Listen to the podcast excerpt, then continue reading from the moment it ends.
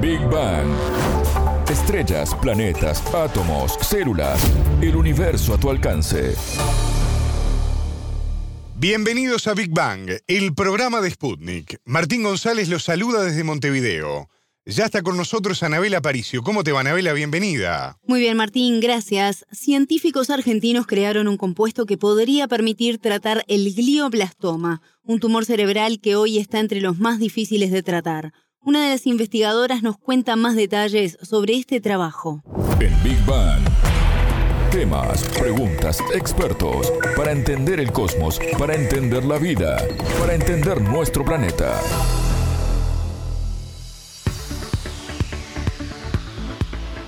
Anabela, el glioblastoma es un tipo de cáncer que aparece en el cerebro o médula espinal. Se trata de un tumor maligno que puede generarse de las propias células que componen la estructura cerebral o por metástasis, diseminándose en el cerebro procedente de otra parte del organismo. Sobre este tema, difícil de por sí, vamos a hablar en el día de hoy. Sí, pero hablaremos también de una posible solución que empieza a dar luz a los futuros pacientes para sus tratamientos, pues este hoy es uno de los cánceres que aún desafía a la medicina por su ferocidad y la dificultad para combatirlo. Este tipo de tumores causa unas 250.000 muertes anuales en todo el mundo y para entender mejor de qué se trata y cuáles son sus síntomas, hablamos con la argentina Georgina Cardama, investigadora de la Universidad Nacional de Quilmes, investigadora del CONICET. Los últimos datos que se conocen, que son de la IARC, que es la Agencia Internacional de, Investigación del Cáncer de la Organización Mundial de la Salud, las últimas estadísticas de Globocan en el 2020 muestran que se diagnosticaron alrededor de 300.000 casos nuevos en ese año, con una cantidad de muertes de 250.000 aproximadamente durante también ese mismo año la verdad es que hablo de, tumores cerebrales en general. Dentro de lo que son los tumores cerebrales, hay una gran mayoría que son benignos y dentro de lo que es el grupo de tumores malignos cerebrales, la gran mayoría son glioblastomas, que son el tipo tumoral que nosotros eh, estamos estudiando. Tengo que hacer un comentario particular estamos hablando que el tumor primario, o sea, que el tumor original es el que se, digamos, desarrolla dentro del cerebro. Porque también hay otros tipos tumorales que hacen metástasis en cerebro. En este caso sería estudiar otro tipo de enfermedad. Nosotros estamos estudiando los tumores que se desarrollan, digamos, tumores primarios de cerebro, los más agresivos, que son los glioblastomas. En general aparecen algunos signos como pueden ser, por ejemplo, cefaleas eh, o mareos, entonces los pacientes se acercan, digamos, para poder entender por qué sienten ese tipo de, también pueden ser náuseas, vómitos, problemas de visión, algunos trastornos en el habla, por ejemplo, o problemas de equilibrio. O sea, puede haber un montón de síntomas o de signos que pueden estar asociados a tumores cerebrales de este estilo en general, obviamente, es la combinación de estos síntomas con un diagnóstico en, imágenes que es el que termina de definir el, el diagnóstico, ¿no? Obviamente. Hoy las opciones de abordaje son limitadas para los pacientes, ¿no? Sí, Martín, la investigadora nos explicó cuáles son los tratamientos aplicados hoy a los pacientes tras la confirmación de un diagnóstico. Actualmente el tratamiento que se le da a los glioblastomas es inicialmente una cirugía donde se trata de hacer una resección lo mayor posible, digamos, del tumor. También tenemos que tener en cuenta que hacer una cirugía muy abarcativa en un órgano como el cerebro, digamos, es complejo, por eso ese es un gran desafío. Y una vez que se hace la cirugía, empiezan rondas de quimioterapia, principalmente un, un agente que se conoce como temosolamida y radioterapia. Ese es el tratamiento actual y desde el momento del diagnóstico, cuando se empieza a hacer todo este tratamiento, la expectativa de vida de estos pacientes con estos tumores así tan agresivos es entre 15 y 19 meses. Como mencionabas al inicio, Cardama junto a colegas trabajó en el desarrollo de un compuesto que podría cambiar esta realidad de pacientes con esta enfermedad.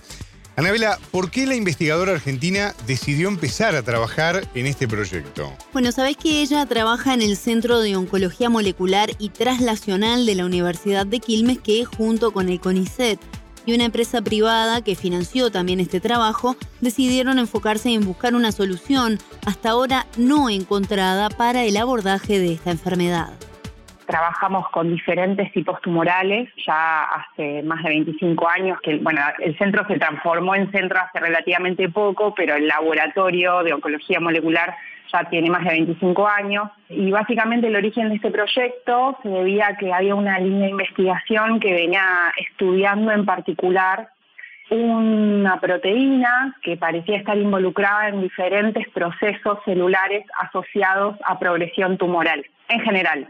Principalmente lo empezamos a estudiar en cáncer mamario, es ahí donde tiene el origen, pero eh, a medida que fuimos avanzando en el proyecto empezamos a notar que había muchas evidencias de que esta proteína tenía un rol importante en un tipo tumoral muy agresivo del sistema nervioso central, que es el glioblastoma. Nos parecía interesante, digamos, avanzar en el estudio de esta proteína como blanco molecular para desarrollar nuevas terapias en estos tumores que la verdad es que actualmente tienen limitadas opciones terapéuticas.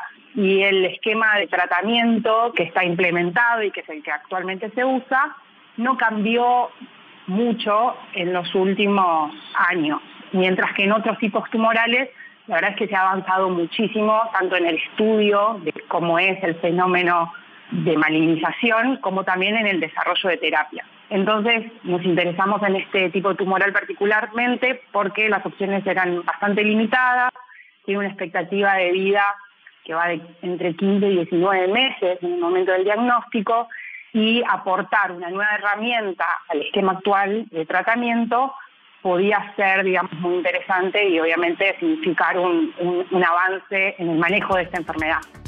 ¿Este compuesto ya se puede adquirir en centros de salud, Anabela? ¿Es accesible al público? No, Martín, está aún en una etapa de desarrollo.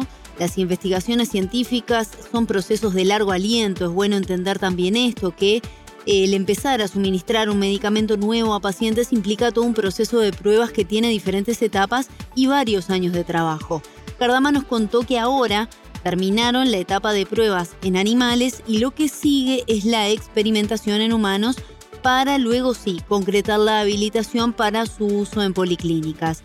Pero la investigadora también nos explicaba que es difícil estimar cuánto tiempo puede llevar el concretar esto, porque en la ciencia siempre es todo imprevisible. Pero nos contaba un poco también cómo es todo este proceso.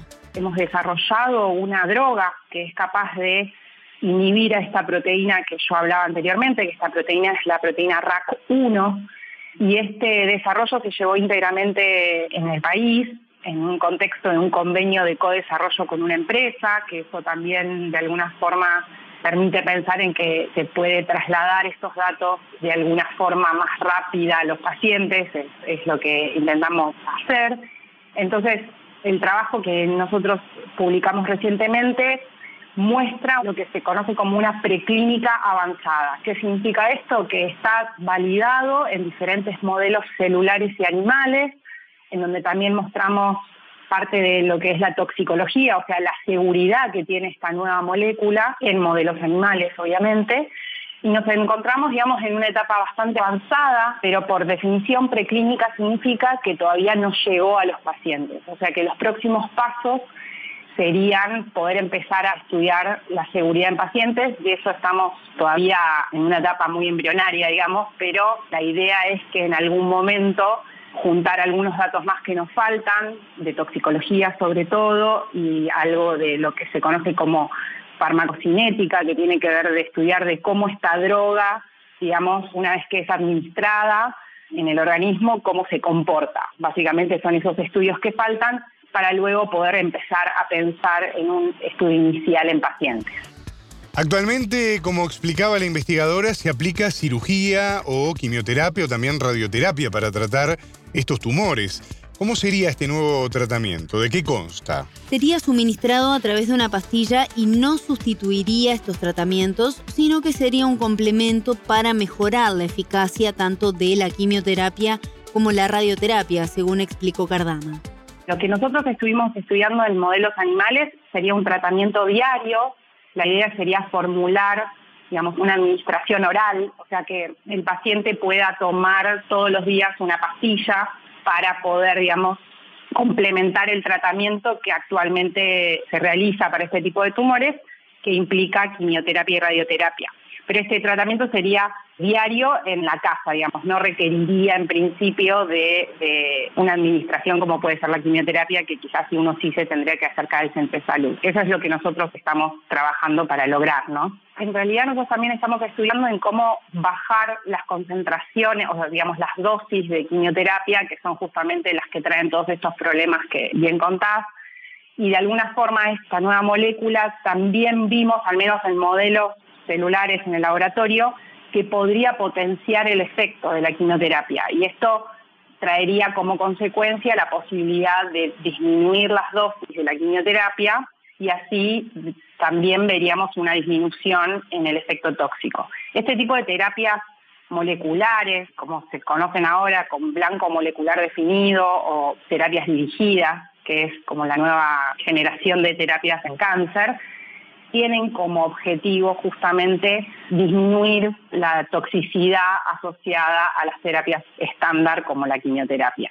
Justamente porque uno conoce el blanco molecular al que está dirigida esa droga y uno podría de alguna forma también elegir esos blancos que no tienen asociada una toxicidad tan alta.